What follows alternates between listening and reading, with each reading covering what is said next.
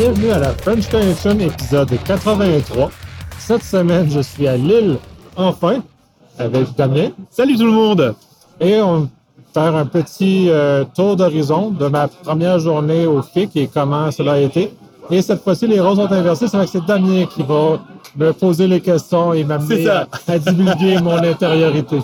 Alors on va donner un petit, un petit détail quand même à nos auditeurs, c'est que là on est dans une brasserie à Lille et je me suis dit quoi de mieux d'inviter mes amis québécois à découvrir la poutine de Lille? Alors c'est en- entre vous et moi, hein. pour ceux qui auront l'occasion peut-être un jour de venir à Lille. Euh, euh, c'est euh, un endroit complètement fou qui s'appelle La Luc. Alors là, avec Nicolas, on a mangé... En anglais, on dit la loc, en québécois. Et on a mangé quoi? Devinez-le, on a mangé de la poutine. C'est un lieu qui est complètement fou, c'est super convivial, d'où peut-être un petit peu le bruit, mais euh, il y a plein de jeux de société et on a mangé de la poutine. Et on va commencer clairement tout de suite, Nicolas. Elle était comment ta dans le vif du sujet. La mienne, j'en ai pris une au pulled pork. Elle était, ma foi, très bonne. Euh, le seul côté négatif de la poutine, il manquait de fromage. Mais on nous a dit que c'était très difficile d'avoir du fromage adéquat pour ce genre de poutine. Donc, on pardonne un peu la difficulté rencontrée. Bon, en tout cas, bon, c'était notre petite ap- aparté culinaire. Oui, c'est nouveau. On fait une aparté culinaire maintenant hein, dans French Connection. Bon, allez, plus sérieusement. Euh, donc là, eh bien, ce numéro qu'on va appeler un peu spécial euh, est dédié au Forum international de la cybersécurité. C'est la, c'est la onzième année. Déjà l'année dernière, on avait fait un petit topo et euh, bah, c'est génial, c'est que là, tu as pu venir, Nicolas, découvrir ce Forum international de la cybersécurité.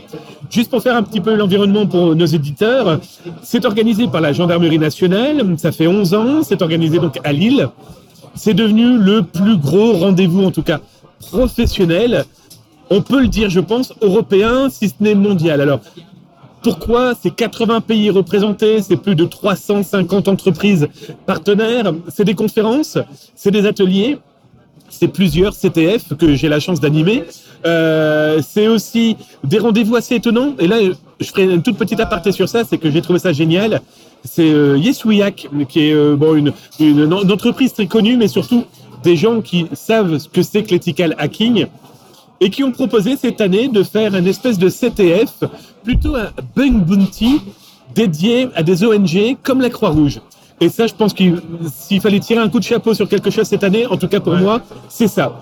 Mais toi, Nicolas, du coup, de tes yeux de Québécois, après avoir fait 8 heures de route, après avoir rencontré la neige du Nord, donc autant dire 2 cm, voilà, donne-moi un petit peu tes impressions.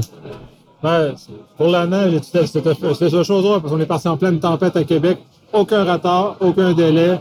Tout est parti. Moi, j'ai pas eu de délai pour me rendre à l'événement en soi parce que j'étais à distance de marche, mais ceux qui ont eu à se rendre par véhicule ou par le transport commun ont vécu des, des deux à trois heures de délai supplémentaire. Donc, euh, je pense qu'on va devoir partager notre expertise de déneigement parce que de toute apparence, euh, c'est un petit peu pas à la hauteur ici. Euh, sinon, pour l'événement lui-même, euh, euh, ben, bon, pour moi, c'est une première expérience. Je voulais voir qu'est-ce que ça allait donner dans, dans ce contexte-là. On avait parlé l'année dernière avec euh, Damien, il avait un, un retour dessus. Donc, c'est une belle occasion de, de voir de mes yeux puis de voir l'appréciation. Euh, Alors? alors, Clairement, Allez, là, on va foncer dans le vif sujet parce que là, Damien, il voit que je tourne et que je ne veux pas aller trop dans le sujet. Euh, Là, on est en train de teasing. Je vais être, je vais être honnête avec vous. Nicolas ne s'attendait pas à ça. On peut dire ça comme ça. euh, Ce que je m'attendais pas à ce que ce soit un trade show aussi monumental que ça, ce soit plus concentré sur le contenu. Euh, malheureusement, c'est euh, énormément concentré sur les sur les partenaires. Donc, le au moins 50 de l'espace est occupé par des partenaires et non par du contenu. Ça, pour moi, ça m'a dérangé un peu parce que je je consomme pas les partenaires parce que je les connais déjà de toute façon pour la plupart, puis euh, je suis là pour le contenu. Euh, c'est un- pour le- une des mêmes raisons pourquoi j'en vendais le Black Hat. Le Black Hat aussi est très un trade show très partenaire, moins dans le contenu. Donc, euh, quand ça m'intéresse moins, moi, je suis pas là pour aller serrer des... Ben, oui, je suis là pour serrer des poignées de voir des gens que ça fait longtemps que j'ai pas vu. Mais je suis quand même là aussi pour, pour rafraîchir ma connaissance, rafraîchir mes, euh, mes choses. Puis, euh, je en tout cas, dans ma première journée, en termes, même en termes de connaissances, conférences, j'ai même pas été euh, euh, euh, ma soif n'a pas été étanchée sur, sur la première journée. J'ai été un peu déçu des conférences que j'ai assistées où j'ai eu du remarchage de, de, conférences plus données par les partenaires qui, qui, me réexpliquent ce que je vais appeler un, commercial et il va me dire exactement la même chose. Donc, de me déplacer pour me dire la même chose qu'un commercial qui, lui, peut se déplacer pour me dire la même chose, ben, c'est un peu moins. Mais cela étant, j'ai fait de, merveilleuses rencontres. Euh, j'ai vu le, CTF qui était animé par Damien, qui était très intéressant de voir tous ces jeunes-là confrontés à des contextes réels. Euh, j'ai aussi vu constater que ce CTF est monté par les étudiants eux-mêmes, ce qui est un élément, pour moi, je trouve très intéressant parce que ça amène la réflexion à ces, jeunes-là de devoir se placer dans la protection des systèmes et d'ouvrir et de les placer dans une réflexion euh, non binaire qui les oblige à réfléchir beaucoup, beaucoup sur leur environnement, sur beaucoup sur comment l'attaquant réfléchit, comment les gens réfléchissent et comment le, le, le qui se défend réfléchit, ainsi de tout mettre ça dans, dans son ensemble. C'est très intéressant. Et il y a aussi d'autres choses connexes à ça, puis je pense que... On va y venir, hein, ouais. Damien va en parler de tous les, éléments de CTF qui sont plus larges que... que justement, juste une petite aparté aussi sur ça, sur les CTF. Bon, pour ceux qui ne savent pas ce que c'est, c'est un concours d'ethical hacking, c'est mettre en avant des éléments, un pirate euh, ou de données que des gens doivent retrouver dans des études ou en tout cas dans ce concours. Pourquoi ce CTF-là est intéressant, entre guillemets, il y en a beaucoup d'autres intéressants, hein, je pense à ceux qui étaient par exemple organisés en Bretagne ou encore celui de, de The Hack, donc, euh, qui s'appelle, qui s'appelait avant la nuit du hack, etc., etc. Les Hackfest aussi, hein, ouais. son propre CTF. Mais là, c'est intéressant, c'est pourquoi c'est des étudiants. C'est des étudiants de la licence CDSI euh, qui se déroule à, à Maubeuge, de l'université de Valenciennes, donc c'est dans le nord de la France. Et ils sont notés aussi, les étudiants, sur leur CTF. Qu'ils soient mauvais ou bons, c'est important quand même qu'ils soient plaisants pour les participants, mais pour eux, c'était noté parce que chaque épreuve permettait aussi de se confronter à des pros. Et donc, du coup, cet aspect-là est loin d'être négligeable parce que, du coup, ils se confrontent aussi à la réalité eh bien, du marché, du business, de la cybersécurité, de vrais professionnels qui, et là en plus c'est intéressant, c'est que cette année, j'ai pas eu peur de dire à ces professionnels, bah, venez en parler aux étudiants. Vous avez aimé, vous n'avez pas aimé, vous avez trouvé que c'était merdique? Il faut aussi que ces futurs professionnels de la cybersécurité se rendent compte que on risque aussi de leur parler comme ça quand ils seront des pros sur le marché avec un employeur ou des clients. Donc voilà. Oui, c'est ben, oui, et c'est moi ça je lève mon chapeau parce qu'il manque d'initiatives pour euh, aider les les jeunes justement les étudiants à émerger puis à un contact avec le marché du travail parce que surtout en sécurité c'est un métier très ingrat parce qu'on se retrouve toujours dans des contextes on est toujours en manque de moyens, en manque de capacité avec une gestion et une, organisation qui n'est pas toujours capable de suivre ou de comprendre où on veut aller. On n'a pas la même lecture du risque qu'on peut avoir, donc c'est très difficile. Il y a beaucoup de, d'éléments pédagogiques aussi amenés là-dedans, ce qui est très intéressant. Mais ça, ça m'amène aussi euh, euh, à au panel que j'ai vu où tu étais présent, Damien. J'ai trouvé très intéressant parce que, comme Nord-Américain, ça m'a fait de voir le point de vue législatif européen, le regard là-dessus et l'importance de ce regard législatif. Parce que tant qu'à moi, la technologie est suffisamment mature que même, pour reprendre une citation qui a été dit par la chose, que c'est les Américains innovent, les, les Européens euh, j'ai juste le terme anglais en tête, euh, pour des lois. Euh, c'est plus tout à fait vrai. L'innovation en technologie plus tout à fait au, moment où c'est. C'est plus le Far West, mais rendu dans un moment où il y a une maturité de, l'informatique, des informations, de la manipulation des informations. Et il est enfin temps, ce serait le temps que le législateur nord-américain se réveille et euh, vienne protéger adéquatement le, citoyen parce que le citoyen, malheureusement, est laissé lui-même et euh, ça, je tire, je tire, des roches à mes, euh, à mes pères en sécurité qui disent que c'est la faute des personnes qui ne comprennent pas. C'est, si les gens ne comprennent pas, la faute réside sur nous, professionnels en sécurité, parce qu'on n'a pas réussi à sensibiliser les gens, à leur faire comprendre. Ça, c'est essentiel. Aider les organisations à cheminer, aider les choses, les, la société à cheminer. Le fardeau est sur nous. C'est ça, pas sur les gens que les gens n'ont pas, s'intéressent pas à ça et c'est pas parce que nous, ça nous intéresse. Ça intéresse tout le monde au même titre que je m'intéresse pas à ce que euh, d'autres gens font dans leur métier. Euh, serait fou de penser que le monde s'intéresse nécessairement à mon métier à ce point-là. Donc, c'est à moi de communiquer ma passion. C'est à nous, professionnels de sécurité, de communiquer notre passion. Puis c'est cet élément-là qui était, qui parlait justement, il y avait euh, une personne qui était en euh, bug bounty, euh, Damien plus en sensibilisation pour public, un, volet législatif puis le modérateur. Et toutes ces informations-là ont, ont, ont culminé sur un, un intérêt, un regard très intéressant. Et on y reviendra d'ailleurs, hein, parce qu'on a fait l'interview euh, avec Nicolas euh, de Monsieur Alfonso, qui est un, un chercheur du CNRS et qui surtout a travaillé euh, sur en tout cas des angles et des idées qui ont permis quoi En juste une petite paille, la mise en place du RGPD. Oui. Et là, il nous a montré son nouveau rapport qui apporte énormément de nouveaux éléments justement sur les bug mais aussi comment protéger les lanceurs d'alerte. Et donc, ben, on vous présentera euh, d'ailleurs son interview dans un prochain podcast. En tout cas, j'espère qu'il est bon parce que moi, la présentation m'a beaucoup impressionné parce que on met enfin un cadre. Les, on, en tout cas, on amorce dans la conversation publique le fait que ces gens-là doivent être connus euh, qu'ils ne sont pas des méchants pirates, mais euh, malgré, dans, si on regarde dans un contexte législatif plus ancien, effectivement, quelqu'un qui vient tester serrure chez vous, c'est mal, puis ça, et ça. Mais si on met un encadrement clair, donc comme on parlait dans l'épisode précédent aussi, comme l'armée française qui euh, a divulgué maintenant qu'ils font vraiment de l'offensif, mais à ce moment-là, on a des règles d'engagement claires, on a le périmètre clair, là, on sait à quoi s'attendre. Fait que Les organisations ne seront plus prises par surprise par des gens, euh, des, des, des pirates voyous qui attaquent n'importe comment parce que ceux qui vont divulguer vont être nécessairement des gens un peu trop curieux, mais qui vont être correctement encadrés pour les amener à que cette curiosité-là serve le collectif et non l'inverse. Ce qui est intéressant, c'est que on tend nos oreilles nous partout, hein, et on a entendu un militaire expliquer que cet offensif pourra être utilisé, par exemple, par la DGSE, le service de renseignement extérieur français.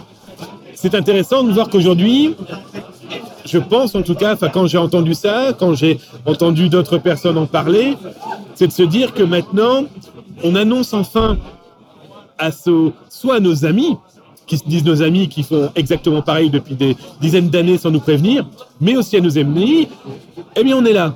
Alors on sera peut-être que 10, 20, là ils annoncent 4000 personnes jusqu'en 2020, si je me trompe pas. C'est ambitieux. En tout cas, on a vu que leur stand était clairement présent en indiquant on est là. Le cybercom, le com cyber, il est présent. En tout cas, pour moi français, je trouve ça chouette de se dire enfin, on montre à tous ces gens qui montrent leurs petits muscles ben, qu'on sera capable de répondre. Parce que je sais pas ce que tu en penses. Qualitativement, côté étudiant, côté gens qu'on a pu rencontrer, je pense. L'exemple au Bug Bounty là, avec Yes We Hack, on sent des gens motivés, passionnés, et qui, voilà, il y a, il y a- on a du potentiel aussi chez nous. Hein. Oui, il y a beaucoup de potentiel. L'intérêt est là, la connaissance est là. Euh, c'est peut-être l'encadrement et peut-être justement ce, ce, ce signal fort-là. Un peu comme les États-Unis ont déjà dit par avant, un peu plus, un peu plus fort. Puis juste euh, une parenthèse, parce que comme pour moi, j'ai trouvé ça fascinant parce que tous les gens d'armes sont en uniforme. Quand on- en Amérique, surtout au Black Hat DEFCON, généralement, ils sont tous habillés en civil. Oui, mais pourquoi? Il y a eu quand même la chasse pendant Oui. de longues années Oh, des oui. fédéraux. hein.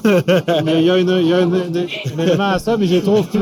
euh, je trouve que ça met moins de barrière à la discussion des avoirs en civil versus que des avoirs en uniforme. Fait qu'il y a comme un, un formalisme, je trouve, qui peut-être bloque la, la libre communication. Mais ça, c'est mon point de vue nord-américain. là. C'est ça. pas si- le problème que le français moyen, ça le, ça le trouble pas tant que ça.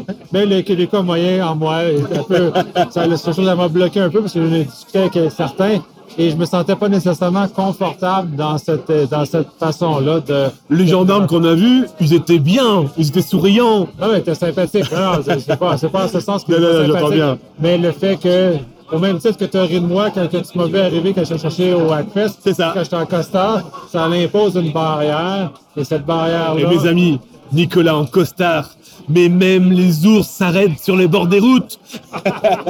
Ah, l'ours, c'est- c'est moi. Mais là, tous les, tous les matins, auditeur français, tous les matins, je me bats avec un ours pour aller chercher ma nourriture. Je perce un trou dans la glace et je prends à la main nue le poisson dans l'eau. Alors, ce qui est très rigolo, c'est que là, on est dans ce petit restaurant. hein. vous avez entendu l'ambiance qui est vraiment supra conviviale. Et quand ils ont entendu l'accent de Nicolas, on a dit qu'on voulait manger la poutine. Le patron ici, adorable, est venu nous voir en nous demandant alors, elle est bonne? Ah oui, c'est merveilleux. C'est ça qui est chouette. Ouais. curieux, il y a même une bière, il y a même une bière québécoise. Donc, sont dans l'effort de, de- de la reprise. Ils ont même des, des pots de sirop d'érable, la canne conventionnelle qu'on connaît tous, euh, qui est très euh, symbolique de, de ça. Euh, oui, mais non, la, la- c'est sûr que même si je me bats avec l'ours, je, je dirais que l'uniforme m'a intimidé un peu. Moi, ce qui est intéressant de voir, c'est que la fusion, alors je sais pas ce que tu en penses, hein, parce que le DEFCON, depuis quelques années maintenant, la NSA vient, le. FBI vient. Enfin, Ça- depuis quelques années, depuis toujours. Mais avant, il était caché. Bah, Maintenant, ils avant, tout le monde cachés. leur courait après pour leur offrir un t-shirt parce que on a vu le Fed, on a vu le fédéral. Aujourd'hui, moi, mais ce qui est intéressant, enfin pour moi, je trouve, c'est que quand on va au FIC, il y a aussi du recrutement. Ils se cachent plus, ils le disent. Ils cherchent même des talents de demain, voire même les talents d'aujourd'hui. Ça, ça montre qu'il y a peut-être enfin, comme on dit ici, la grande muette, mais comme les autorités diverses et variées écoutent plus. On se rend compte que la cybersécurité, on n'arrête pas de le dire, nous, hein. Mais Oui. c'est l'humain d'abord. Donc, il y a du potentiel, utilisons-le, et puis parfaitement. Oui, ben, pour le potentiel, ça est clairement là, là, dans- autant dans le, le Yes We Hack que dans le, le, le CTF dans lequel tu animais, j'ai trouvé qu'il y avait des gens motivés, intéressants, avec euh, un goût d'aller plus loin. C'est ça qu'on a besoin, puis c'est cette, relève-là qu'on a besoin qui, malheureusement, est manquante. Je sais pas, en France, ça a l'air d'en avoir plus au Québec. Au Québec, c'est c'est le désert. On a euh, probablement 25 à au, au moins 25, c'est pas 30% de postes vacants en sécurité au Québec à l'heure actuelle, ce qui est énorme. Et les choses ne seront qu'en s'aggravant parce qu'on n'a pas de relève. Euh, il y a peu, puis là, il y a deux façons, il y a deux, écoles de pensée, soit sur les bancs d'école, comme ce que tu accompagnes les jeunes avec comment tu fais, ou soit par l'expérience. Et euh, au Québec, ce que je vois, c'est que l'expérience, il y a- peu, j'en connais, mais il y a peu d'employeurs qui sont prêts à donner la chance à un jeune motivé de vouloir aller apprendre la cybersécurité puis de, de progresser dans l'organisation, ce qui est un des chemins où les gens arrivent. Sinon, ben, il y a l'éducation, mais même encore là au Québec, d'un point de vue euh, technique euh, fort, c'est très faible. Il y a quelques petites quelques initiatives, c'est soit un cours, des cours noyés dans des choses plus grandes, puis euh, non, c'est pas, c'est pas encore là. Fait que ça, je suis très intéressé à voir cette initiative d'éducation-là est très, euh, très, très positive. En parlant de ça, d'éducation, là où j'étais super content, je sais pas ce que tu en penses, ils ont enfin sorti les As du Web, ce petit livret euh, dédié aux enfants. On a eu l'année dernière, c'est marrant parce que il y a un an, on avait fait justement un podcast dans un restaurant où on avait parlé de nos gamins sur les réseaux sociaux. Sur... Et là, bah, ça y est, là, au, euh, euh, le lapsus, euh, au Hackfest, euh, au FIC, ils ont sorti donc ce fascicule en version papier. C'est bien parce que, enfin, pour moi, je trouve ça génialissime. J'ai trouvé peut-être qu'il n'était pas suffisamment visible. Il n'était pas suffisamment présenté aux gens qui rentraient, qui sortaient, mais au moins il est là. Alors juste pour info, hein, vous le retrouverez d'ailleurs en lien, en téléchargement sur le site du podcast, hein, mais aussi sur Zataz et partout vous le demanderez sur les réseaux sociaux et autres. C'est un outil phénoménal à utiliser avec les enfants. C'est un petit fascicule, un espèce de petit livre avec des jeux, des quiz, etc. et qui permet à toute la famille de parler cybersécurité. Et je sais pas ce que tu en penses, hein. Le FIC, c'est très bien, mais c'est des pros qui parlent à des pros. Oui. Et ce qui est intéressant, c'est que cette année, ils organisent donc l'After FIC, qui s'intéresse plutôt à ces gens, tout le monde en fait, euh, mais qui ne sont pas dans la cybersécurité, donc qui sont très loin du phishing, qu'on le veuille ou non, qui sont très loin de comprendre ce que c'est qu'une fuite de base de données. Alors quand on commence à leur parler de blocage de port, de firewall, alors là c'est la fin du monde. Et donc ce petit fascicule, bah, c'est déjà faire rentrer la cybersécurité eh ben, dans la voiture, dans le salon, dans les toilettes, peu importe. Mais là, on peut parler cybersécurité bah, là où on vit. Alors, ok, je ne vis pas dans mes toilettes, hein, je vous préviens tout de suite, mais c'est un lieu de réflexion aussi. Hein, euh, Enfin, je crois. C'est un lieu d'intériorité. Mais cela étant, le, le fameux le, le- livre, j'en ai pris une copie parce que je suis très intéressé. Euh, je, je vais le mettre dans les mains de mes enfants et voir si cette initiative-là ne peut pas être répliquée au Québec, par exemple, parce que heureusement, dans ce cas-ci, il est fran- il est en français. Euh, peut-être peut-être que certains termes à adapter, j'ai hâte de voir, mais au-delà de ça, je pense qu'on a un outil d'éducation très intéressant. Puis on ne prend pas le temps. Il n'y a personne qui prend le temps d'aller éduquer, un, les enfants, et d'éduquer euh, les parents. On va pas revenir sur ça, hein, mais les parents, arrêtez d'avoir peur.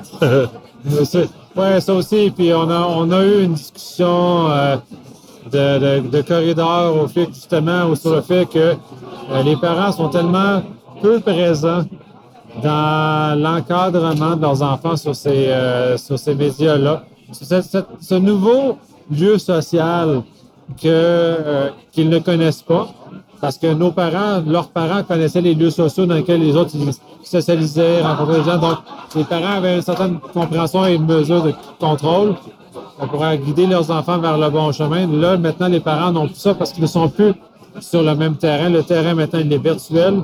Euh, il change selon même les générations d'enfants ou les modes. Euh, autant j'ai passé de Musicali, Instagram, euh, Twitter, Snapchat, puis ça change. C'est jamais. Puis en l'espace de trois mois, ça peut changer de plateforme. Ça peut retourner sur l'ancienne, ça peut abandonner, ça peut être sur une nouvelle. faut suivre. Euh, c'est pas grave. On n'a pas l'air fou. Ben oui, on a l'air fou, mais c'est pas grave. Puis il faut juste pas espionner, mais juste comprendre. Comprendre ce que nos enfants vivent, comprendre leur milieu, comprendre leur réalité. Euh, ouais, a. J'ai vu une blague là dernièrement. C'est une jeune fille qui va voir sa maman, qui a dit Maman, j'ai un petit ami. Puis la mère, toute paniquée, elle fait euh, T'es enceinte? Non, maman, il joue à Fortnite. On est exactement dans cette ambiance-là. On est avec des jeunes qui sont dans un autre monde et il faut que les parents. Alors, on n'a jamais dit qu'il fallait qu'ils soient au même niveau, mais qu'ils suivent, qu'ils écoutent, qu'ils regardent. Mais surtout qu'il est. Voilà, ça, il faut discuter. Ouais, justement ce- cet élément-là.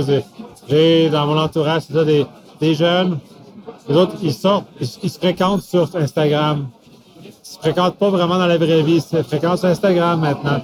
Fait que la dynamique de fréquentation et de comment ils se courtisent. C'est complètement différent. Et attention, c'est dangereux. Là, j'en parle rapidement, mais je vais faire une conférence prochainement où je vais montrer comment maintenant des pirates se sont professionnalisés dans l'interception d'images dites intimes de jeunes ou de moins jeunes. J'ai trouvé deux boutiques de black market où les pirates interceptent ce genre de données pour en faire des, catalogues d'images pour les revendre. Ce sont des éléments à prendre en compte. Bref, c'était la petite aparté. C'est mon mot hein, ce soir. hein. Dernière question, Nico. Oui. On a été voir Microsoft. On a été reçu par Microsoft. On va Oui. faire un petit teasing. Du coup, vu que son interview sera aussi dans un prochain podcast, t'en as pensé quoi? Euh, bon, c'est sûr que c'est racoleur parce qu'ils veulent vendre leurs produits. Euh, moi, j'en ai pas appris énormément. Il y a juste le volet euh, PME qui m'a intéressé. Je pense qu'on va, on va quand teaser un peu ce soir là-dessus. Euh, autre ça, sinon, c'est. Euh, ils nous, ils nous répètent la, la classique les données sont chiffrées, on fait bien nos choses, on fait nos devoirs, on fait tout. Bon. Est-ce qu'ils font vraiment? Normalement, il y a des cadres réglementaires qui sont supposés surveiller. Dans quelle mesure ceux-ci sont respectés, je ne sais pas. Dans le cas de Microsoft, Microsoft est plus jeune dans le marché, Amazon est plus mature. Ils ont juste cette, différence-là est assez significative au, point où le nombre de certifications d'Amazon est à peu près 10 fois plus élevé que celle de Microsoft. On voit clairement que euh, c'est un nouveau joueur. Cela n'empêche pas qu'il y a une volonté réelle de bien vouloir faire les choses. Euh, il rentre sur toute la question que j'avais entendue, il veut rentrer sur le marché français comme il est rentré sur le marché canadien parce qu'ils veulent respecter le- la, la- la souveraineté na- nationale. Parce que les pays, les, les- les grands groupes sont très intéressés par cet élément de souveraineté-là. Euh, à côté, les multinationales, eux, qui s'en foutent parce qu'ils sont déjà, de toute façon, aller partout dans le monde, sont, vivent pas ce genre de choses-là, puis ils vont même transporter les Amazones où ça leur fait bien leur affaire. Mais pour euh, les gouvernements qui, eux, naturellement, vivent dans leur espace souverain, nécessairement, eux autres, ils ont une inquiétude. Fait que c'est un pas, puis comme Amazon fait, euh, comme Amazon a installé des, des, des centres de données euh, à Toronto, à Montréal, justement pour accommoder ce genre de choses-là. Microsoft en a installé un à Québec, justement parce que il vient reluquer le marché euh, provincial. Euh, de toute apparence, semble fonctionner puisqu'il y a un certain nombre de choses qui ont, euh, qui ont été officialisées. Donc, c'est intéressant. La partie où j'ai peut-être un peu moins adhéré à ce qui a été dit, c'est le volet euh, PME, TPE, TPE, puis euh, PME, PMI, TPE, E, donc petite et PMI. moyenne entreprise et très petite entreprise. Oui, quand il nous a expliqué, allez, on dit un tout petit mot parce que il va falloir écouter le prochain podcast là, quand même. Ouais. Il nous a dit qu'il y avait bah, pas tant de problèmes que ça pour les PME. C'est là où j'ai un doute raisonnable. On n'en débattra pas à, outrance là. On va probablement même utiliser l'entrevue lui-même, ce- ce- ce- ce- cet élément-là, pour en débattre. J'ai l'impression que ça va être intéressant d'en débattre justement parce que euh, je ne partage pas nécessairement son regard. D'un point de vue, mon point de vue purement nord-américain, c'est sûr que lui a un point, un point de vue français, puis européen, puis Damien aussi. Et Damien avait quand même, dans ses yeux, il y a un J'avais- l'œil qui brillait. Mais bon, cette bonne guerre, nous ici en France, on a le numéro 1 européen de l'hébergement qui s'appelle OVH et son patron est parti à Dallas pour mettre en place, en tout cas, un environnement de son entreprise autour du cloud. C'est de bonne guerre, après tout, si nous on arrive à s'implanter là-bas. Mais on voit que c'est vraiment le business d'aujourd'hui et de demain, le cloud. hein. On voit que tout le monde est à fond dedans et bon, Oui, mais c'est ça. Puis un peu le message de Microsoft, c'était, dans le fond, c'est la conformité aux lois nationales et dans ce cas-ci, plus supranationales, parce que le RGPD est une loi supranationale dans ce cas-là, euh, sont des, des enjeux importants et que la seule loi américaine ne peut plus être le seul garant de la protection des informations et que maintenant chaque pays euh, veut faire valoir son régime euh, législatif de bonne foi, puis c'est correct. Fait que les compagnies ont arrêté de jouer des conquérants. Maintenant, ils sont rendus OK, on est à l'écoute. On veut des clients, donc on va se conformer. Donc, ça va être à voir. Euh, là, on est encore dans les balbutiements, mais en même temps, quand on regarde avec le, le, le peu de qualité, à quel point les données sont gérées à l'heure actuelle, puisque le RGPD met en exergue énormément qu'il y a beaucoup d'entreprises ne font pas les, les mesures minimales. J'ai bien hâte de voir dans ce, dans ce contexte-là si euh, tout cet appareil-là, euh, au-delà d'avoir un lieu physique national, a un impact réel sur, euh, sur ce qu'ils font et comment ils travaillent à leur dossier. Mais on en débattra beaucoup. euh. je pense. Hein. Il y a- je crois qu'on a belle matière. Il y a beaucoup de belles matières là-dedans. Bon, ben les amis, voilà, le numéro 83, ben, on va le finir ici. Oui, Je vais finir ma poutine, hein, je sais pas toi, Nico. On vous dit à la vôtre. Et puis, euh, au prochain podcast. oui, prochain, on retourne.